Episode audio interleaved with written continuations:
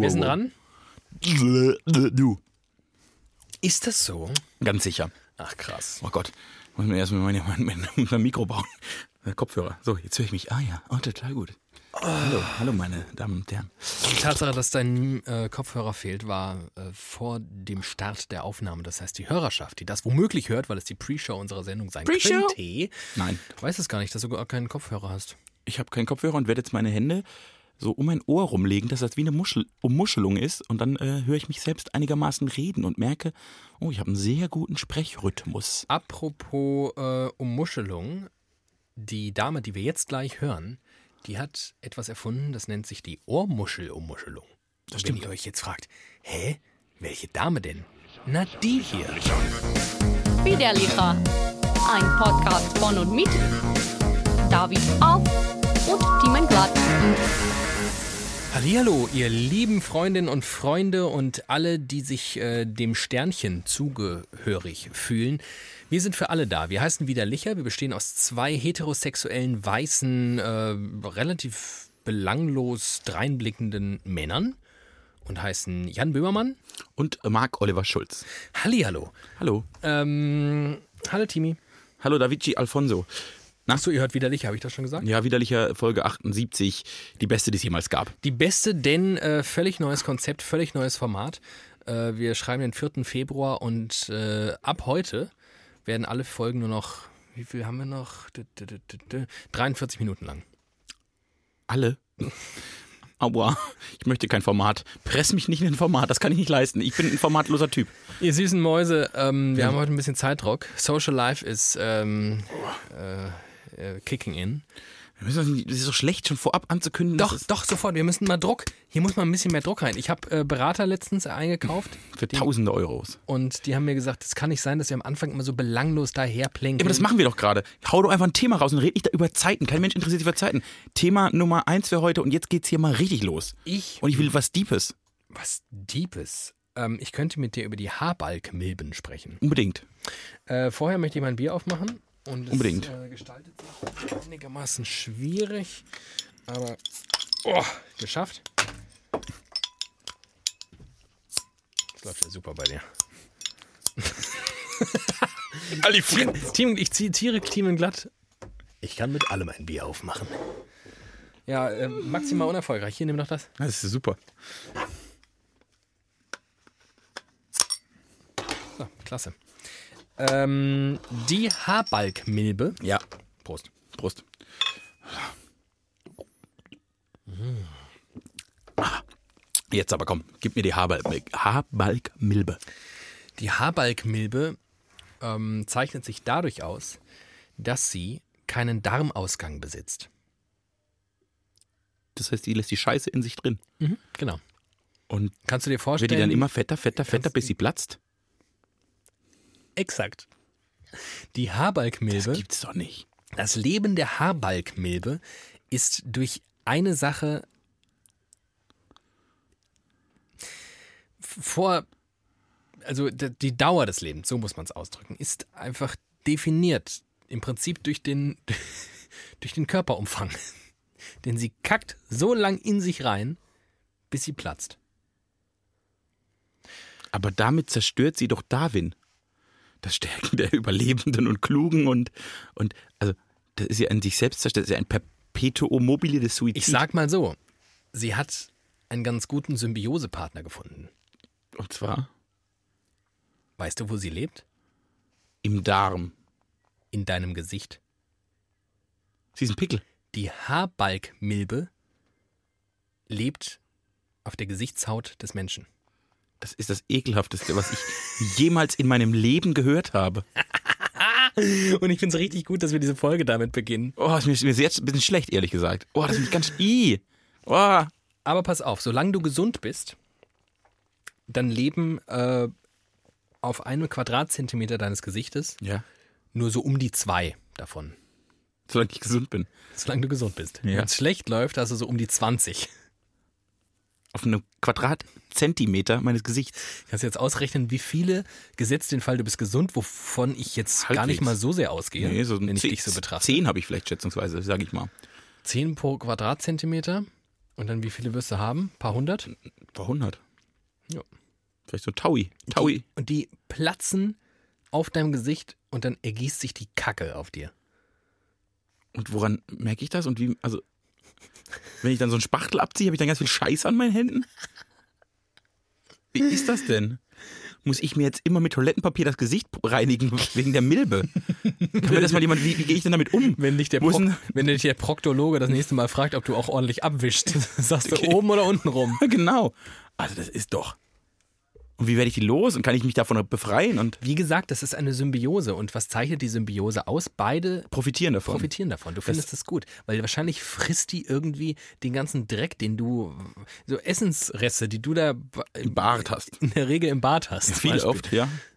Die frisst die auf, sammelt die ganze Kacke dann in sich und platzt und dann ist das a Circle of Life. Ich hatte ja echt viel Biologie in der Schule, aber das hat mir nie. Warum bringt eben die wichtigen Dinge? Das ist das große Problem in diesem Land. Die große Problematik, dass die wichtigen Dinge werden einem einfach nicht beigebracht, wie die Haarbalgmilbe. Und deswegen habt ihr doch diesen Podcast, damit all solche Dinge hier besprochen werden können. Thema Nummer zwei. Äh, ich möchte weiterhin bei ekligen Tieren bleiben. Ich hasse dich. Ich mag weder Tiere noch. Doch ekliges finde ich ganz okay. Tiere mag ich nicht. Stell dir doch einfach vor, es sei was anderes. Ja, los. Äh, ich ersetze jetzt das Wort Heuschrecke Ja. Durch, was willst du stattdessen hören? Elefant. Elefant. Also, äh, Ostafrika hat ein Riesenproblem, denn Elefanten fressen im Prinzip ganz Ostafrika gerade leer. Das macht bei Elefanten gar kein, also das macht zu viel Sinn, das passt mir nicht, das kann ich mir nicht merken. Heuschrecken, nimm doch einfach Heuschrecken. Heuschrecken fressen Ostafrika leer. Warum denn? Ostafrika hat eine Heuschreckenplage. Und zwar eine ausgemachte. Geisteskranke Und ich frage dich jetzt gerade ernsthaft, hast du es noch nicht gehört bislang? Nein. Das ist nämlich einigermaßen krass und sagt sehr viel Über die über- Medienlandschaft aus. über die Medienlandschaft und den Fokus auf Ostafrika aus. Das ist, ist uns doch egal. Das ist ja nur Äthiopien und so. Leben ja nur 60.000 Milliarden Menschen. Ostafrika hat eine derartige Heuschreckenplage, dass Stand jetzt niemand weiß, wie das irgendwie nochmal halbwegs gut enden soll. Was? Ich gebe dir ein paar mindblowing Facts. Facts. Ich muss überlegen, wie rum ich anfange. Ich sag dir erstmal was über diese Insekten. Also es ist eine besondere Form der Heuschrecke, eine sehr, sehr große Heuschrecke. Eine Neoliberale. Bis zu 10 Zentimeter groß. Die kaufen so Firmen in Ostafrika, aus peppeln sie hoch und dann verkaufen sie sie sehr teuer. Magentafarben. Ja. Ähm, nein, eine 10, bis zu 10 Zentimeter Bah. große Heuschrecke. Das ist ekelhaft. Ein einziger Quadratkilometer. Wo ich zwei Milben im Gesicht habe. Wie viele Heuschrecken sind auf einem Quadratkilometer? Äh, och, das sind also insgesamt, also in Kenia sind es äh, mehrere hundert Millionen. Das ist nicht schön. Aber ähm, ein einziger Quadratkilometer dieser Insekten Mhm. frisst an einem Tag so viel, wie du für die Ernährung von 2500 Menschen brauchst.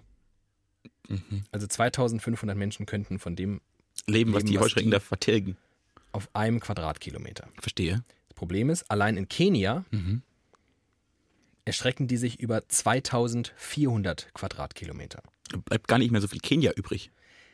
In der Tat ist das einigermaßen dramatisch. Mhm. Ähm, Schuld daran?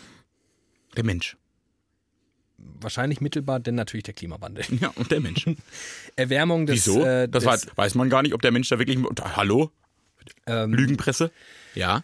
Mitverantwortlich, ich zitiere die Deutsche Welle, mitverantwortlich für die Notlage in den armen, von Dürren und Überschwemmungen Schwemmungen betroffenen Regionen ist ein Wetterphänomen, das auch in Australien zu den verheerenden Bränden beigetragen hat, der Indische Ozeandipol. Das klingt sehr physi physikalisch. Ja, und ist wohl auch einigermaßen natürlich, also passiert immer mal wieder. Ähm, dadurch äh, schwankt die Wassertemperatur. Mhm. Und dadurch gibt es mal mehr, mal weniger Regen.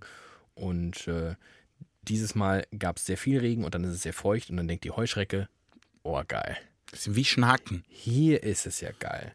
Das ist ja Weltklasse. Ein bisschen feuchtbiotopisch, das finde ich richtig gut. Da kann ich mich, wie Menschen in der Sauna, da werden Heuschrecken nackt, dann fliegen die aufeinander, zack, fertig, alles Kinder. Ähm, wenn sie diesen Heuschreckenfall jetzt nicht in den Griff bekommen, Dann vermehren die sich dann weiter. vermehren die sich. Uh, und die vermehren sich wie Heuschrecken. Die vermehren sich wie Heuschrecken. Mhm.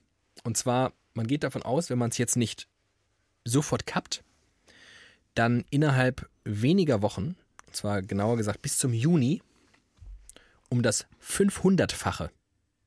Wohlgemerkt, sie sind jetzt allein in Kenia bei einer Fläche von 2400 Quadratkilometern. Weißt du, wie groß es ist? 2400 Quadratkilometer. Nee. Wie das Saarland. da hätte man jetzt auch, ehrlicherweise, schlechter Journalist, da hätte man drauf kommen können, alles ist so groß wie das Saarland. Die- und Also es Richtig. heißt, bis, bis Juni, wenn man es nicht in den Griff bekommt, hat man 500 mal das Saarland. Ähm, in Kenia, nur in Kenia. Nur in Kenia. Ja, ja. Es sind ja, Ja, mehrere Länder betroffen. Genau. 500 Mal das Saarland, kannst du ja ausrechnen, wird wahrscheinlich so irgendwie dreiviertel Deutschland oder sowas. Vielleicht sogar ein bisschen mehr. Bisschen mehr, ja. Geht davon aus, es ist mehr. Mhm. Ja, ist mehr. Mehr als Deutschland, würde ich sagen. Oh Gott. Ähm, Armes Kenia. Arme Leute, arme Afrikaner. Die armen Afrikaner. Ja, was macht man dagegen? Da muss ja mal irgendjemand eine Idee haben. Das gibt's ja nicht. Muss ja jemand sagen, hier, hallo, Mr. Heuschrecke. So nicht, mein Freund. Abknallen. Anzünden. Hätte man das Feuer in Af äh, Australien nicht einfach nach Afrika verlegen können, dann wären die ganzen Heuschrecken abgebrannt. Und beiden Ländern, das wäre eine Win-Win-Situation. So hätte ich das gelöst. Tja. Ich hätte nicht äh, Löschhubschrauber eingesetzt in Afrika, äh, in Australien. Ich hätte Feuertransportierhubschrauber eingesetzt, die Feuer fangen können und das woanders hintragen. Das hätte ich gemacht. Aber mich fragt ja keiner. Großes Problem in der Gesellschaft. Fragt doch einfach mal mehr mich. Ich weiß doch alles. Ähm, mutmaßlich äh, werden die jetzt auch noch andere Länder überfallen. Eine richtige Heuschreckenplage. richtige Wie bibelfest bist du? So gut wie gar nicht, befürchte ich. Äh, du weißt, dass es in der Moses-Geschichte, den Exodus, in dem der Auszug der Israeliten gefordert wurde. Bist du noch dabei? Ja, ich muss hier ein bisschen technisch gerade Musste äh, Gott, hantieren. hat Gott äh, Plagen, sieben Plagen über Ägypten, glaube ich. Ach, das ist ein guter Gott. Danke Gott. Und eine der Plagen waren, eine der biblischen Plagen, Heuschrecken.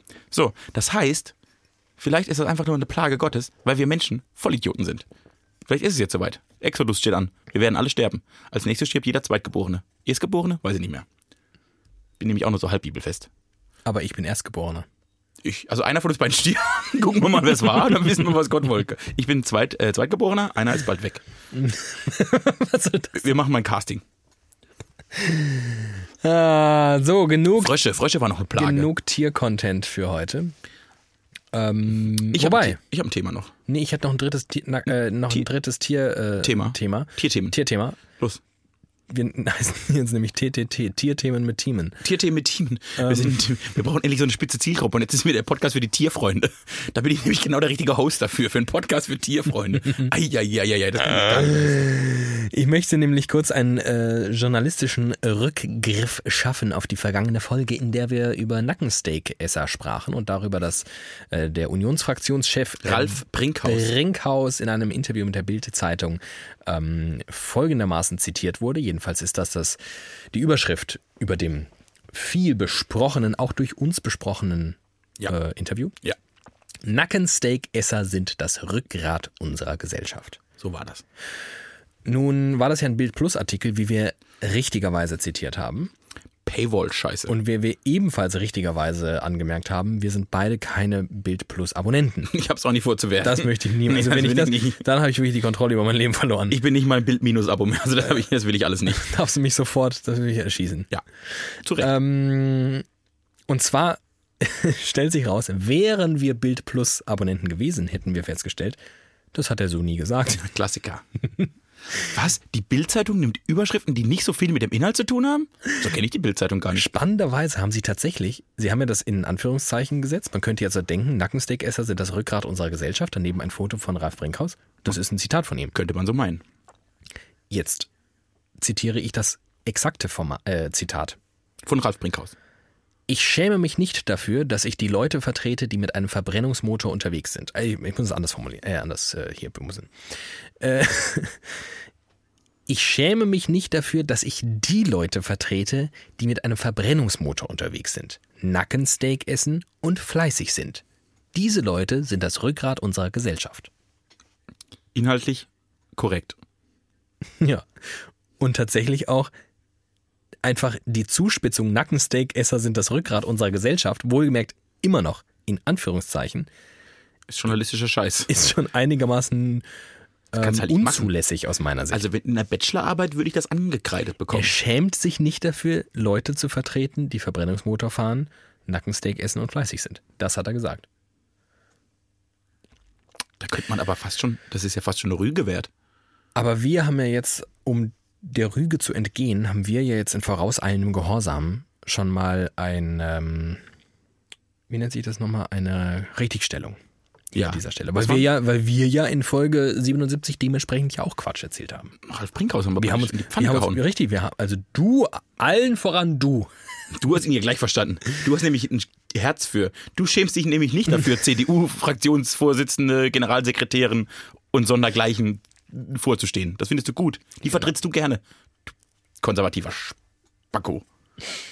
Ähm, ja, jetzt darfst du. Das waren meine drei Tierthemen. Das waren meine drei Tierthemen. Hast du ein Hobby? Würdest du etwas in deinem Leben, das du als Hobby bezeichnest? Hast du das?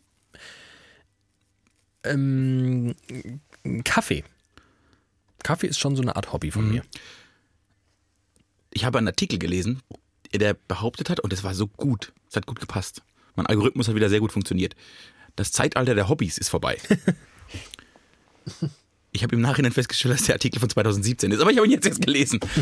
Gut am Internet, dass man Dinge auch nachlesen kann. Das Zeitalter der Hobbys ist vorbei. Früher hat man zum Beispiel in äh, Bewerbungsschreiben oder bei Lebensläufen stand immer unten Hobbys und da Ja. hat man eingetragen äh, Fußball, Tanzen, Inlinefahren. So, ne? Das waren Hobbys. Ja. Das hat man nicht mehr. Nee. Und das liegt daran, das auch albern, by the way, das im Lebenslauf zu haben. das ist ein ganz anderes Thema und ja, das ist, man schreibt auch keiner mehr da rein, aber das, dieses klassische Hobby, das man hat, das hat man nicht mehr. Der Artikel, ich, ich fasse es kurz zusammen, es ging im Prinzip darum, äh, erst wurde durch die Industrialisierung haben sich unsere Arbeitsverhältnisse verändert. Dann hat man gemerkt, dass der Mensch leider, das ist schlecht für den Kapitalismus, nicht 24 Stunden am Tag arbeiten kann, weil das macht er einmal und dann arbeitet er gar nie wieder, weil das ein Umfeld. So, dann hat man sich irgendwann gewerkschaftlich durchgesetzt, dass man so eine 8-Stunden-Tag in der Regel hat inzwischen. Früher waren es 10, jetzt sind es 8. Das heißt, der Mensch hat sehr viel Freizeit. Freizeit kannte er gar nicht, weil er davor ja im eigenen Betrieb, Knecht, Bauer, Familienbetrieb unterwegs war und halt rund um die Uhr im Prinzip gearbeitet hat und abends nicht noch zusammensaß. Ja. Aber so dieses, ich gehe in eine Firma, gehe dann nach Hause und habe Freizeit. Das ist ein sehr neues Phänomen in der Gesellschaft. Daraus haben sich beispielsweise Vereine und Hobbys, klassische Hobbys gegründet. Ja. Dann ist man abends zum Sport, zum Schach, hat sich irgendwie äh, sehr vordergründig Männer, weil die Frauen sich ja trotzdem rund um die, um die Kinder kümmern mussten. Warum auch immer. Äh, Und die Männer haben sich noch praktisch in ihren Freizeithobbys gefunden. Wir sind wieder in einer Zeit, in der sich das Verständnis für Arbeit verändert. Wo du irgendwie, äh, du bist in Betriebssportgruppen, ich glaube, so fing es an und jetzt machst du mit deinen, gehst du danach noch zum After-Work-Bier oder integrierst sogar teilweise, weil wir freiberuflicher unterwegs sind, den Sport einfach in deinen Tagesablauf, der überhaupt nicht mit einem Hobby verbunden sein muss, sondern ich gehe halt einmal die Woche ins Fitnessstudio und mache meine Scheiße, wann das ist, ist egal. Dieses Ritualisierende eines, eines Hobbys fällt komplett weg, weil sich unser Arbeitsablauf anders ver verhält. Und das fand ich ganz spannend, denn erstens ist das ja eine Entwicklung, die ich bei mir selbst sehr, sehr genau, die exakt so stimmt. Ich war ja ein hobbygetriebener Mensch, habe rund um die Uhr mich in Vereinen engagiert und alles gemacht. Und das ist in den letzten Jahren sehr, sehr zurückgefahren, weil das, wie ich heute arbeite, wäre überhaupt nicht damit vereinbar, wie ich früher Hobbys betrieben habe. Aber nun ist doch die Art, wie wir arbeiten, aber auch ganz anders als, also wir sind doch außergewöhnlich. Ja, Die nur, meisten Leute haben doch noch eine relativ regelmäßige Arbeit. ich glaube, ja, ich glaube, das ändert sich so ein bisschen. Also auch, das wird einfach alles flexibler.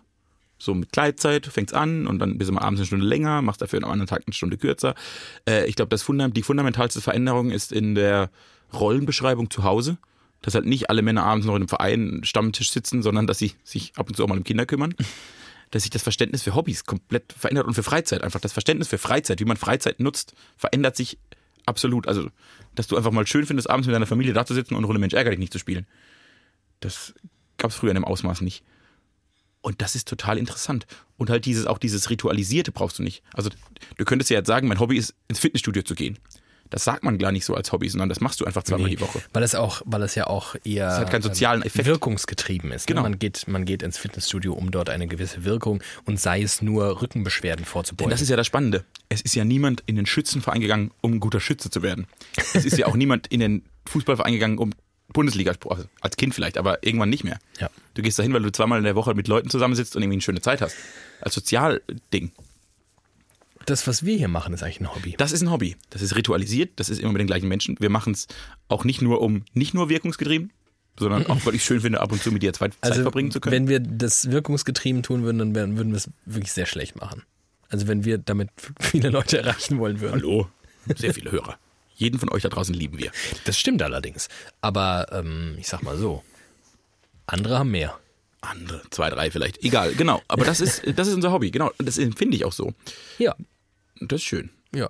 Aber du hast schon recht, ich mache zum Beispiel auch gerne Sport. Ähm, und in manchen Sport nörde ich mich auch rein. Also zum Beispiel Fahrradfahren, damit beschäftige ich mich und äh, ich beschäftige mich mit Fahrrädern und ich habe auch ein paar Fahrräder und ich hätte gern, ich hätte gern noch mehr. ähm, Ich kenne sehr, sehr, ich mein Fetisch, kenne also sehr, sehr in der Tat, ich ich glaube ja fest daran, man braucht, man braucht Man braucht mindestens drei verschiedene Fahrräder. Für einfach unterschiedliche Situationen. Wochentage, Gefühlslagen. Nee, Ja, ach, absolut Heute Gefühlslagen. muss ich so ein bisschen rumliegen, ich nehme eher mein Hollandrad. Also das geht mir absolut so. Ich habe zwei Fahrräder, die ich für ziemlich ähnliche Zwecke benutzen kann. Und Die sind vermutlich sehr schnell. ja, eins noch ein bisschen schneller als das andere, aber es ist so wirklich nach, nach einfach, mm, einfach so ein Gefühl heraus. Und dann überlegst du dir morgens, gehst du so mit einem, gu- guckst du mal auf dein Moodboard Ja. und dann denkst du, ach, heute nehme ich das grüne, entspannte Rad. Ich gehe in den Keller und dann stehen die beiden vor mir und dann denke ich, ach komm, heute heut dich. Das ist ja, du hast ein Fahrradharem. Worauf ich gerade mehr Lust habe. Nee, heute will ich die schwarze. Ähm, Das ist ja crazy. Nee, so bin ich nicht. Aber das mit den Hobbys, das wird übrigens die Gesellschaft komplett verändern. Wenn Vereine wegbrechen, das wird für ganz viele ländliche Strukturen eine enorme Veränderung der Gesellschaft bedeuten. Das ist, das ist ein hochinteressantes Jahrhundert, das uns bevorsteht. aber eigentlich spannend, weil Vereine ja auch eine urdeutsche Erfindung sind. und halt aber auch erst 100 Jahre alt und das Jahrhundert der Vereine ist vorbei. Und die Frage ist, ist das dann wirklich alles so anders? Also wie machen es andere Länder? Wie machen es wie macht's Spanien? Wie macht es eigentlich Spanien? Also wie es Spanien macht, weiß ich nicht. Also ganz viele Länder, da ist zum Beispiel sowas wie Sportvereine für Jugendliche nicht gebraucht, weil das in den Schulalltag integriert ist. Ne? Da schwimmst du für deine Schulmannschaft. Und nun erleben wir ja auch diesen Trend, Dass alle immer nur noch in der Schule sitzen und lernen müssen. immer mehr Ganztagsschulen. Ja, und wo dann, ist dann ne, da machst du die Hausaufgaben dort und danach machst du halt noch zwei Stunden Sport AG und suchst du dir irgendwie, hast du irgendwann ein Lacrosse-Team oder eine Also ich Sport- sag mal so, ich habe ja jetzt, ähm, ich kenne mich ja jetzt zum Beispiel auch mit äh, einigen Kitas aus und ich weiß, ähm, Hast du nachgeholt, ne? Bist endlich jetzt du mal in den Kinder Kindergarten gegangen. um Deine Menschwerdung ein bisschen abzuschließen. Ich war in einem super Kindergarten und am liebsten würde ich auch, dass meine Tochter äh, da im Kindergarten ist, aber der ist erst ab drei Jahre. Habe ich auch schon gecheckt. Schwierig. Ähm, nein, ich weiß tatsächlich, dass es völlig normal ist, ähm, sein Kind ab dem ersten Lebensjahr, in der Regel nehmen die Krippen dein Kind so ab dem, sobald es eins ist, Mhm. ähm, dass du das da 9 to 5 abgeben kannst. Also was heißt 9 to 5? Schon, sogar schon früher, weil du musst ja in der Regel früher eine ordentliche Frankfurter äh, Arbeiterschaft muss natürlich schon vor neun im Büro sein. Ja. Das heißt, du kannst dein Kind irgendwie ab 7.30 Uhr oder sowas da abgeben und holst es um 17 Uhr, 17.45 Uhr wieder ab. Den ganzen Tag gibst du dein einjähriges Kind ab, wenn du es denn möchtest. Mhm. Und im Prinzip dann kann das gerade so weitergehen, weil die Schulen auch zu Ganztagsschulen werden. Und dann ist es ja nur logisch, auch den Sport zu integrieren. Ich glaube, man müsste auch viel, viel mehr Sport und viel geileren Sport anbieten und viel mehr geile AGs. Musik, Theater, all sowas. Aber Das vielleicht irgendwie Kommt ja, also das wäre die Hoffnung, wenn jetzt kluge Menschen Entscheidungen treffen dürften in diesem Land und würden, dann wäre das ja die Konsequenz. Da wird man jetzt erkennen, ach, das mit den Vereinen klappt nicht mehr so richtig, die Kinder sind länger in der Schule. Okay, dann setzen wir uns mal hin, drei Wochen, machen eine Projektgruppe und denken das mal konsequent zu Ende, was das bedeuten würde. Du musst an jeder Schule, braucht die einen besseren Sportplatz, braucht die einen Theaterpädagogen, braucht die, also das muss man ja, das ist, was wir immer machen, und das ist ein großes Problem, aber so passiert nun mal viel Entwicklung, ist immer so Stückwerk. Also das eine kommt und dann reagieren wir auf das eine, weil wir nicht von Anfang an durchdenken, was alles, was das alles bedeutet. Also jetzt fallen die Vereine weg, die Kinder sind länger in der Schule und jetzt beginnen so Schulen langsam mit so AGs. Und, und dann musst du halt Glück haben, dass das gerade gut läuft und dein du als Kind Glück hast, dass du in der Schule bist, die eine AG hat, die zu dir passt. Ja, es gab ja schon immer irgendwie AGs wahrscheinlich oder schon lange, aber es müssten aus meiner Sicht ähm, verpflichtende Teilnahmen sein. Du musst dich halt für einen entscheiden. Das finde ich ganz okay. Und übrigens ist das aus meiner Sicht vielleicht das Einzige, was ich äh, am amerikanischen äh, Bildungssystem gut finde. Nicht so sehr deren Bildung. Nee. Da kann man sich, glaube ich, darauf einigen, dass das gar nicht mal so, so geil ist. Ja. und schon gar nicht deren Bezahlung. sondern, sondern der Umgang mit äh, in den USA oder zumindest auf Englisch heißt es Extracurricular Activities. Ja. Ähm, das finde ich ganz klug. Das finde ich ganz klug, mit Schule auch nicht nur ähm, Frontalunterricht zu verbinden, sondern tatsächlich, wir machen was selbst, wir machen was gemeinsam und es kann ja wirklich jedweder Couleur sein. Äh, wobei, und dann müsste man, wenn man es wieder zu Ende denkt, ist ja das Charmante, was jetzt zum Beispiel passiert, dass ich in einem Fußballverein Leute treffe, die ich nicht aus der Schule kenne. Das ist korrekt. Sondern da sitzt, da ist dann mal wirklich der, der Streber aus dem Gymnasium und der Assi von der Hauptschule oder der Assi vom Gymnasium und der Streber von der Hauptschule zusammen in der Mannschaft und dann lernst du einfach über Szenen und, und äh, Geschichten hinweg Leute kennen. Und das ist immer gut. Durchmischung ist nie schlecht. Sehr gut. Und vielleicht revolutionieren wir an dieser Stelle kurz äh, das deutsche Bildungssystem. Wie wäre es denn, wenn wir im Prinzip ein Netzwerk aus den Schulen bilden würden? Ja. Weil es ja eigentlich Quatsch ist, dass jede Schule dann, was weiß ich, eine eigene Theater-AG hat und einen eigenen äh, Sondern da gibt's in Frankfurt Sprinter-WG. Vier Theater AGs Der auf WG, AG vier meine. Schulen verteilt und du, wenn du Theater machen willst, musst du halt in der Schule und bist mit denen dann zusammen allen Frankfurter Kindern die Theater mögen. Und übrigens, weißt du, was auch ganz toll ist? was? Man kann dadurch diese beschissene Dreigliedrigkeit überwinden. Dass es das überhaupt noch gibt. und natürlich können auch Hauptschüler beim Theater mitmachen. Und kannst du mir jetzt mal bitte erklären, warum es in diesem Land eine Dreigliedrigkeit gibt? Standesdünkel. Das macht mich Die Deutschen wahnsinnig. bilden sich was darauf ein, dass, sie, dass ihre Kinder auf dem Gymnasium sind. Man kann doch bitte nicht, man kann doch bitte nicht im Jahr 2020 an die Dreigliedrigkeit eines Schulsystems glauben.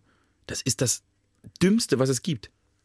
Ich glaube auch daran. Ich glaube, dass das nicht, dass das vor allem für eine Gesellschaft einfach überhaupt gar nicht zuträglich ist. Auf keiner, auf keiner Weise. Weil du im Alter von zehn Jahren separiert wirst und für dumm und du wirst und du bist wirklich und das war also inzwischen ist es ein bisschen durchlässiger, aber jahrzehntelang wurdest du in diesem Land im Alter von zehn als dumm, mittelschlau und schlau abgestempelt. Und ehrlicherweise war das nach der Geburt die zweitwichtigste Entscheidung deines Lebens. Wahrscheinlich. Aber du bist ein äh, gutes Beispiel, du bist ein Gegenentwurf. Das stimmt, aber ich bin eine Au- Ausnahme auf ganz vielen Ebenen und hatte äh, glücklicherweise Menschen in meinem Umfeld, die sich nicht von so Systemen abhielten. Die dachten, nee, die Struktur gefällt mir nicht, verändere ich die Struktur. Das habe ich gelernt in meinem Leben. So, und das war das, das große Glück. Aber das ist halt ungemein schwerer. Also der Weg ist ja nicht so vorbestimmt und wenn der nicht vorbestimmt ist, ist es halt schwerer. Man muss an dieser Stelle vielleicht für die wenigen Leute, die womöglich nicht Folge, auch wir haben das sehr früh, glaube ich, mal besprochen. Weiß ich gar nicht mehr. Haben wir es überhaupt besprochen? Weiß ich nicht mehr. Ist ja egal, man kann ja Redundanz schafft Verständnis, hat mir ein kluger Mann beigebracht. Du bist jedenfalls äh, eigentlich auf die Realschule gegangen und hast da auch deinen Abschluss gemacht. Das ist, muss man anders erzählen. Man muss da viel früher anfangen. Nein, ich war in der ich war in Grundschule. der Kita schon sehr, sehr dumm. Ich war in der Kita schon sehr, sehr schlau. Und dann war ich in der Grundschule und hielt mich immer noch für den Schlausten. Und dann haben aber die Lehrer mir irgendwann Noten gegeben, die mir nicht das Gefühl gegeben haben, dass ich der Schlauste bin. Woran das lag, weiß ich bis heute nicht. Vielleicht, weil ich nicht gelernt habe und schlechte Noten schrieb. Äh, Und dann kam irgendwann diese Empfehlung und die war früher relativ bindend. Und dann hat man gesagt, ja, nettes Kind, auch nicht so dumm, redet ein bisschen viel. Aber fürs Gymnasium reicht es bei dem nicht. Und dann muss ich auf die Realschule. Und ab dem Tag war ich eigentlich fünf Jahre sehr unglücklich, weil ich einfach im falschen Biotop als Frosch unterwegs war. Und dann habe ich aber, weil ich mich dann, ich ja so bin, wenn mir was nicht gefällt, dann mache ich es gar nicht, dann lege ich die Beine auf den Tisch und denke, ich warte, bis was Besseres passiert, war ich natürlich dann auch kein guter Schüler. Und habe einen mittelguten Abschluss gemacht und durfte danach immer noch nicht auf ein Gymnasium gehen. So, dann hat mich einmal durch die die Klaviatur des baden-württembergischen Schulsystems durchgespielt und nach der vierten Schule hatte ich dann doch eine allgemeine Hochschulreife, weil irgendwann war ich dort, wo ich mich selbst gesehen habe und ab dann lief es gut. Und Abi hattest du mit? Und Mit dem Alter oder mit dem Notschnitt? Was? Ah, Alter. 21. Geht Ja. noch. Dann zwei Jahre später, das ist alles Ja. okay. War auch gut so. Aber das ist, ja, aber das ist ja dann auch andersrum. Du hast ja jetzt auch den Drang von Menschen, die früher sich nicht Gedanken drum gemacht haben, ob ihre Kinder auf ein Gymnasium oder eine Realschule gehen, auf ein Land oder so. Du bist halt auf die Hauptschule, weil da ist jeder hin. Aber war auch scheißegal, hat ja auch jeder einen Job bekommen. Äh, dass diese Eltern jetzt auch diesen Drang haben, ich muss gucken, dass mein Kind nicht überfällt. Die müssen alle aufs Gymnasium und das ist alles nicht gesund. Wenn wir aber dieses Schulsystem und falls jemand die Lösung möchte und vielleicht eine Kultusministerin oder einen Kultusminister kennt, die wäre ganz einfach. Wir machen Gesamtschulen und trennen die Kinder nach Leistungen in einzelnen Fächern auf. Weil dann bist du äh, die Hälfte der Woche der Crack in irgendwas, in Sport und Englisch beispielsweise. Und dafür bist du halt in Mathe bei den Mittelguten. Und die aller, allermeisten sind in irgendwas ganz gut. die aller, aller, aller, aller, allermeisten. Und also gut bedeutet ja auch, ähm, also wie, auch das ist ja ganz klassisch, wie, wie viele auf dem Gymnasium irgendwie in Deutsch total gut sind und in Mathe scheiße und andersrum. Das ist ja einfach die klassischste Trennung.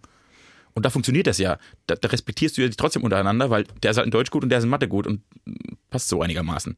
Und das funktioniert ja mit allen. Das Problem ist, dass ich glaube, dieser Bildungssektor einfach so krass unterfinanziert und, und am Boden ist, dass wann immer ich mal mit Lehrern darüber spreche, auch in, also zum Beispiel Inklusion ist für mich total das Thema, weil ich äh, habe in der 11. Klasse war ich in Kanada, bin da zur Schule gegangen und darüber habe ich glaube ich auch schon hier im Podcast gesprochen. Da war es völlig normal, dass überall Leute mit offensichtlichen und weniger offensichtlichen Behinderungen waren. Überall, also auch im Unterricht.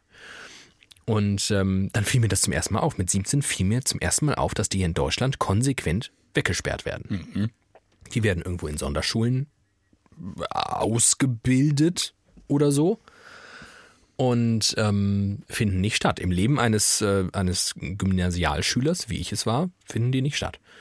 Und ähm, wann immer ich mit, mit Lehrern darüber spreche, sagen die, ja, aber das geht ja auch gar nicht. Also wie willst du, ich werde ja so schon bei meiner Klasse den einzelnen Qualitäten und Fähigkeiten und unterschiedlichen Lernständen nicht gerecht. Wenn da jetzt noch jemand ist, der so viel Zuwendung bräuchte, das ginge nicht. Und ich müsste Leute quasi an anderer Stelle ähm, ignorieren oder, oder ihnen selbst überlassen. Das klappt nicht. Und ich glaube auch, wenn man, wenn man das System einfach so lässt, wie es ist und so unterfinanziert lässt und, und sich so sich selbst überlässt, dann funktioniert das nicht. Es bräuchte eine politische Entscheidung und es bräuchte den Willen und es bräuchte Den Mut. und es bräuchte Geld. Ähm, die an anderer Stelle dann, das an anderer Stelle wieder da ist. Also in Frankfurt, das weiß ich, gibt es zum Beispiel sogenannte Integrationshelfer. Das sind dann Leute, die werden äh, äh, über einen öffentlichen Tarif finanziert und die werden über so eine, was weiß ich, was das sind, diese ganzen ASBs und äh, äh, CFBs und wie die alle heißen, keine Ahnung, ähm, bezahlt. Und die sitzen dann im Unterricht einer integrativen Schule bei denen, die Hilfe brauchen und helfen denen. Manchmal Schön. mehr, manchmal weniger. Das ist nur so schlecht koordiniert, dass manchen Kindern dieser Integrationshelfer zuteil wird, die den vielleicht gar nicht so sehr brauchen. Die vielleicht, was weiß ich, die haben äh, Atemprobleme und haben deswegen eine Sauerstoffflasche. Und diese Sauerstoffflasche muss irgendwie alle fünf Stunden gewechselt werden. Weil das aber alles so dumm strukturiert und organisiert ist und disponiert ist, sitzt dann halt ein Mensch den ganzen Tag bezahlterweise in der Gegend rum und wartet darauf, dass irgendwann vielleicht diese Sauerstoffflasche gewechselt werden muss. Anstatt einfach der Lehrerin zu sagen, guck mal hier, hat einen Bajonettverschluss, so, drehst du auf, dann nimmst du die andere, drehst wieder zu, zack, fertig, gelöst. Und da scheitert dann wieder so ein bisschen die Bürokratie und die scheitert nur, weil der Wille fehlt, es cooler zu organisieren. Und weil die Kraft und der Mut fehlt, es dann auch durchzuziehen. Dabei ist doch irgendwie relativ klar, dass wenn man sehr früh anfängt, in den Leben kleiner, formbarer Menschen ihnen viele Möglichkeiten zu offenbaren, sich selbst zu entfalten, glückliche, kluge, begeisterungsfähige Menschen zu machen, dass die dann, wenn sie älter werden, richtig coole Typen und Tanten werden. Also das, ich, ich Ja, also man woran liegt es, dass das nicht, dass man da nicht am meisten Geld reinbuttert? In kleine Menschen. weil das irgendwie nicht, weil die, so, so funktioniert die Welt nicht. Und jeder hat doch, also die allermeisten haben Kinder. Eigentlich, das heißt ja immer, Kinder haben keine Lobby. Was offensichtlich ja auch stimmt. Ich frage mich nur, warum? Es sind doch überall auch Eltern. Im ureigenen Interesse ihrer selbst müssten sie doch so argumentieren. Das stimmt, nur denkst du ja als Elternteil nicht nachhaltig und das ist ja verständlich. Sondern wenn du, du bist als Elternteil damit überfordert, dann irgendwie dein Leben zu wuppen, die Kinder in ordnungsgemäße Kleider überhaupt in die Schule zu bringen, weil morgens ist Stress, dann gehst du arbeiten, dann bist du völlig gestresst, holst die Kinder ab und guckst einfach, dass der also Aber wenn politische Entscheider jetzt sagen, pass auf, wir äh, Bildungsreform, wir buttern jetzt so und so viel Geld und wir machen jetzt dit und wir machen jetzt dit und wir machen jetzt dit, dann bin ich doch als, als Elternteil, finde ich das doch geil, oder nicht? Oder bin ich irgendwie komisch drauf? Ich finde das auch geil. Das darf halt, das große Problem ist dann, wenn es zu Lasten anderer kommt. Du kannst halt jetzt, sagen wir, wir sparen, wir stan- sparen im Innenministerium dafür, um mehr Bildung auszugeben. Und dann kommt die AfD und sagt, ja, aber wir brauchen noch mehr Polizisten, um die Welt zu retten. Viel mehr Polizisten, das ganze Geld müssen Verteidigung und in, in Infrastruktur und so. Und dann ist das, glaube ich, Ängste ziehen mehr. Und Veränderungen sorgen für Ängste. Und die Welt sorgt sowieso für Ängste. Und deshalb funktioniert Politik. Wir betreiben seit Jahren eine Politik der Angst. Und was das erfordert, wäre genau das Gegenteil. Und das funktioniert nicht. Mut und Veränderungswille, hat, das hat keine Lobby. Und Kinder sind ja der beste, Be- also die ja lebende Veränderung. Kinder sind lebende Veränderung. Das finde ich einen schönen Satz. Vielleicht merke ich mir den mal. Merk den mal. Ich habe jetzt äh, letztens gelernt bei einer langen Autofahrt mit dir, dass wenn du solche Ideen hast, dass da manchmal ein Gedicht bei rausfällt. Schreib doch mal ein Gedicht darüber. Äh, Ich würde anfangen mit, gib den Kindern das Kommando, denn sie wissen nicht, was sie tun. Die Welt gehört in Kinderhände, dem Trübsinn ein Ende. Wir werden in Grund und Boden gelacht. Kinder an die Macht. Ein relativ ähm, guter Text eines relativ guten Songs. Eines relativ guten Künstlers. Ist relativ gut, Relativ muss man sagen. gut. Apropos Kinder. Ich möchte mit dir über Dennis Diekmeyer sprechen. Ah, den kenne ich, ein Fußballer. Endlich mal mein, mein Hoheitsgebiet. Das, ist, das passiert nicht aller Tage, dass ich im Podcast äh, mit dir über einen Fußballer sprechen möchte. Hm? Dennis Diekmeyer war früher beim HSV und bei Nürnberg, Ja, jetzt ist er, glaube ich, äh, Sandhausen. Sandhausen. Zweite Liga. ähm, Kenne ich mich doch aus. Sind wir vorbeigefahren? Nee, wir sind in Nürnberg vorbeigefahren. Ach so, schade. Und die haben gegen Sandhausen Ach gespielt. so. Ja, guck. Hat super funktioniert. du hast weder Ahnung, wo du dich geografisch noch fußballerisch aufhältst. Sandhausen, wo ist denn Sandhausen? Keine Ahnung. Weißt du nicht, wo Sandhausen ist? Nein, natürlich nicht. Wahrscheinlich bei euch irgendwo. Du bist schon sehr oft an ja, Sandhausen vorbeigefahren. Guck, siehst Siehst ja. beim Waldorf, wo SAP sitzt. ja, das ist doch badisches Land. Das ist äh, bei Heidelberg. So um Ach, Heidelberg. Eck. Pilzer. Also zwischen Kurpfalz und Baden, da ist Sandhausen. Ekelhaft. Relativ nah bei Heidelberg. Also pass auf. Dennis Diekmeyer, Ja. Dennis Diekmeyer ist äh, verheiratet mit Frau Diekmeyer. Dana Diekmeyer. Ja.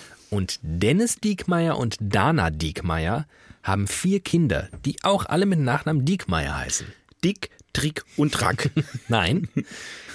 Delani Diekmeyer, Delani Diekmeyer. Dion Diekmeyer, Dion Diekmeyer. Dalina Diekmeyer Dalina Diekmeyer. und Divya Diekmeyer. Divya- Divya Diekmeyer. So, Thema beendet, das reicht. Mehr wollte ich dazu nicht sagen. Finde ich gut. Zieht's durch. Schon Zieh's relativ durch. gut, muss ich sagen. Divya, du kannst dein Kind nicht Divya Diekmeyer nennen. Divya Diekmeyer, Dalina Diekmeyer, Dion Diekmeyer, Delani Diekmeyer, Dana Diekmeyer, Dennis Diekmeyer. Es sind insgesamt zwölf Ds. Und die zwei von der Mutter noch vorne. Das war ein Brustwitz. Wegen Ditten, Wegen den Titten von der Mutter. oh Gott. Äh, den, den Brüsten. Dem, das ist ja ekelhaft. Äh, das sind wirklich die. Also, ich habe eine Theorie. Also Fußballer verlieren relativ früh qua, das ist so gewollt und das ist, hat gute Gründe, jeglichen Bezug zur Realität. Ja. Weil die werden mit 18, sind, die verdienen die Millionen und rennen durch Ja. Stadien und sind noch keine fertigen Menschen und aber sind einfach mit einem auch mit einem Medienzirkus konfrontiert, der ja unfassbar ist. Ja. Das heißt, du triffst da einfach keine normalen Entscheidungen mehr. Entweder du hast jemanden, der die dir abnimmt, und wenn du aber eh so ein bisschen ein extrovertierter und expressiver Typ bist, dann kommst du auf wirklich crazy Ideen. Deshalb nennen ja auch Schauspieler, die nicht mehr in der normalen Welt sind, ihre Kinder oft komisch. Oder Friseurinnen aus Blittersdorf nennen ihre Kinder, geben komischen Vornamen, weil die einfach einen Dachschaden haben. Weiß auch nicht. Wahrscheinlich ist das so. Ähm, Aber gut, du kannst doch jetzt auch mal sagen, dass deine Tochter Annabelle Andrea Alexandra Alf heißt. ich bin auch ein extrovertierter Typ. Das stimmt, du kommst aus dem Medienzirkus. Die sind fast genauso schlimm wie Fußball. Das ist die Oh, zweitschlimmste, zweitschlimmste ja. Gattung. Oh ja. Ähm, du folgendes, ich hätte noch, ich hätte noch eine kleine Überraschung für dich, Oh, ich nehme ja, die, die du, die du nicht erwartest, äh, wird danach aber den Deckel zumachen oder du hast noch ein Thema und dann käme die Überraschung. Nee, ich nehme die Überraschung und dann machen wir den Deckel zu. Aber die Überraschung ziehe ich ganz in die Länge. Das weiß ich nicht, wie gut das geht, weil ähm, es eine, Eine kurze Überraschung. ist eine relativ kurze Überraschung. Ich lese dir ein Gedicht vor. Das ist. Das ist aber. Das aber ich glaube, da kann ich vielleicht doch ganz lang drüber reden. Ähm, das ist ganz kurz und süß und weiß ich auch nicht. Und dann weiß ich nicht. Bist wie, ich wie das? Wie, wie kommen wir zu der Situation? Ich habe es irgendwo gelesen und habe mich gefreut und dann dachte ich, ach komm. Du hast Gedicht gelesen und dich ja, gefreut. eben. Und dann, ist es gereimt? ja, Du hast dich über ein gereimtes Gedicht gefreut? ja. Es ist wirklich, es Ist ist, es von mir? Es ist, ich weiß nicht, von wem es ist. Das ist natürlich schlecht, wenn ich es jetzt zitiere. Vielleicht werden da wahnsinnig große Forderungen jetzt laut, vor allem wenn ich den, den, äh, die Quelle nicht ordnungsgemäß zitiere. Von daher hoffe ich fast, dass es von dir ist. Ist von Aber mir? ich glaube, es ist ein bisschen zu dumm für dich. Ah, Du gibst dir mehr Mühe. Oh. Es ist wirklich, es ist einfach nur simpel und durch den Simplizismus, Ja. den dargestellten, Das ist schön. irgendwie hübsch. Bitte. Ebenso simpel wie genial. Weißt du, wie es heißt? Nein? Würde mich jetzt auch wundern. Ich habe mir fehlt noch ein, zwei Hinweise. Das hätte mich jetzt gewundert. Wenn, Ich dachte, das heißt Nein. Ich habe gedacht, der Titel ist Nein. Nein, nein, nein, das darf nicht sein. Wir gehen jetzt heim. Tschüss. Es heißt Metamorphosen. Mhm. Ich bin eine Raupe und du bist ein Reh. Ich werd Schmetterling und du wirst Filet. Das klingt. Das ist schön, das klingt nach Robert Gernhardt. Ist das nicht der aus GZSZ? Das ist ein Dachschaden. Du weißt, wer Robert Gernhardt ist. Natürlich weiß ich, wer Mein Robert Gott. Gernhardt ist. Ich hatte gerade einen kleinen Blutsturz. Du kleines Schweinchen. Robert Gernhardt ist ein Genie. Fußballer. Robert Gernhardt ist ein Begründer der neuen Frankfurter Schule. Das, der hat Satire in Deutschland neu gemacht und dann später für Otto Drehbücher und Witze geschrieben. Weil Otto dann- Walke sie ihm geklaut hat. Und dann hat nämlich äh, er Otto darauf angesprochen und gesagt, hier, du klaust all meinen Scheiß. Und er hat gesagt, ja, stimmt, sorry, willst du mein Autor sein? Okay. Ja, das ist eine gute Lösung eigentlich. das finde ich auch Was viele Leute nicht wissen, alles was, Pragmatisch. alles, was Otto Walkes Gutes in seiner Karriere gemacht hat, alles, ausnahmslos, ist von Robert Gernhardt. Er hat es einfach auf die Bühne gebracht. Und das ist ja auch eine interessante Sache, dass äh, äh, manchmal einfach Kompetenzen auf unterschiedlichen Ebenen liegen. Robert Gernhardt auf einer Bühne funktioniert nicht vor so einem Massenpublikum. Ja. Otto Walkes funktioniert vor einem Massenpublikum. Robert Gernhardt schreibt die besseren Sachen. Aber Gerkling hat ja auch einen Mastermind behind all this shit. Man kennt ihn aus Hurz. Genau, der Pianist. Von Hurz. Der hat sich all die Scheiße ausgedacht. Also, Haber hat sich auch ein bisschen. ich glaube, die haben das zusammen. Wir mal, die haben das zusammen gemacht. Ich versuche gerade herauszufinden, zu finden, von wem dieses Gedicht ist. Ich finde es gerade auf spruchmonster.de. Oh, Eine ganz schlimme Seite. Au, au, au. Also sie ist genauso schlimm, wie ihr glaubt, dass sie. Spruchmonster. Also ich glaube ehrlich gesagt, es ist- gibt ja einfach keinen Autoren. Dann steht irgendwie drunter unbekannte Volksweise. Richtig, es wird auch auf der Website whatsapp-status-für-dich.tumblr.com äh, zitiert. Von daher glaube ich, es ist Zitiert. einfach ein Äh, das ist einfach so ein geflügeltes Ding. Das ist übrigens mein Backup-Plan, einer meiner neuen. Wenn ich mal in dem Job, in dem ich jetzt habe, kein Geld mehr bekomme, weil sie erkennen, dass ich ein Hochstapler bin und nichts kann, dann mache ich so eine Seite auf und verkaufe einfach schlechte Sprüche ins Internet. Weil das geht wie Bolle. Wie viele Leute das tun, sich Sprüche irgendwo hin heften. Ganz schlimm. Ich habe den Autoren. Bitte. Gut, dass das nochmal gerade so geklappt hat, hinten raus zum Ende dieser Folge. Er heißt Andy Strauß, Glückwunsch. ist relativ jung, 81 geboren, Oh. kommt aus Leer in Ostfriesland, Mhm. ist Schriftsteller. Schauspieler und Poetry Slammer. Das sind sie alle. Alle haben sie als Poetry Slammer Wer angefangen. nicht? Du zum Beispiel. Ich bin keiner, nee. Ich halt Poetry Slammer. Was ich einigermaßen komisch finde. Aber gut, das ist ein anderes Thema. Darüber Dazu nächste Woche. vielleicht mehr nächste Woche. Oh, lass uns mal nächste, das ist auch mal gut, so ein Teasing-Film bis nächste Woche. Genau. Das finde ich mal gut. Nächste Woche sprechen wir darüber, warum Timon eigentlich nie Poetry Slammer geworden ist. Und warum David Poetry Slam nicht so gut findet. genau. Das machen wir. Dann machen wir mal eine Folge zu Poetry Slam. Vielleicht schreibe ich auch einen Slam-Text bis nächste Woche. Und ich vote den Up or Down. Ja. Mit Beifall. ja, das Applausometer. Das Applausometer, was das schon alles entschieden hat. Ihr Süßen, äh, macht es schön, das war eine kurze Folge. Sorry, sorry, sorry. Wir müssen aber ganz dringend. Ähm, Wichtigere Dinge tun. Ja, geht. Aber Nee, aber wir müssen Dinge tun. sozial verträglichere. Ich habe einen Nieser in der Nase. Kennst du das? Ja, hol ihn raus, Auch komm. meine, meine Tochter, die ist ja noch ganz klein, die ist ganz süß. Und die macht immer, wenn die niesen muss, dann kommt immer am Anfang ein Nieser, der noch nicht so ganz raus will. Dann macht sie immer so. Aber da zuckt schon ihr Körper so. In, in der Erwartung zuckt er schon so zusammen, weil sie denkt, sie niest jetzt. Dann kommt so. Oh, die ist so süß. Das war Ah. widerlicher, euer Familienpodcast für alle Väter und die, die es noch werden wollen und Mütter und alle, die es anderes, alle, alle anderen. Der Podcast für Pimpert alle. mal ordentlich, weil das lohnt sich. Bis dann, tschüss. Ja.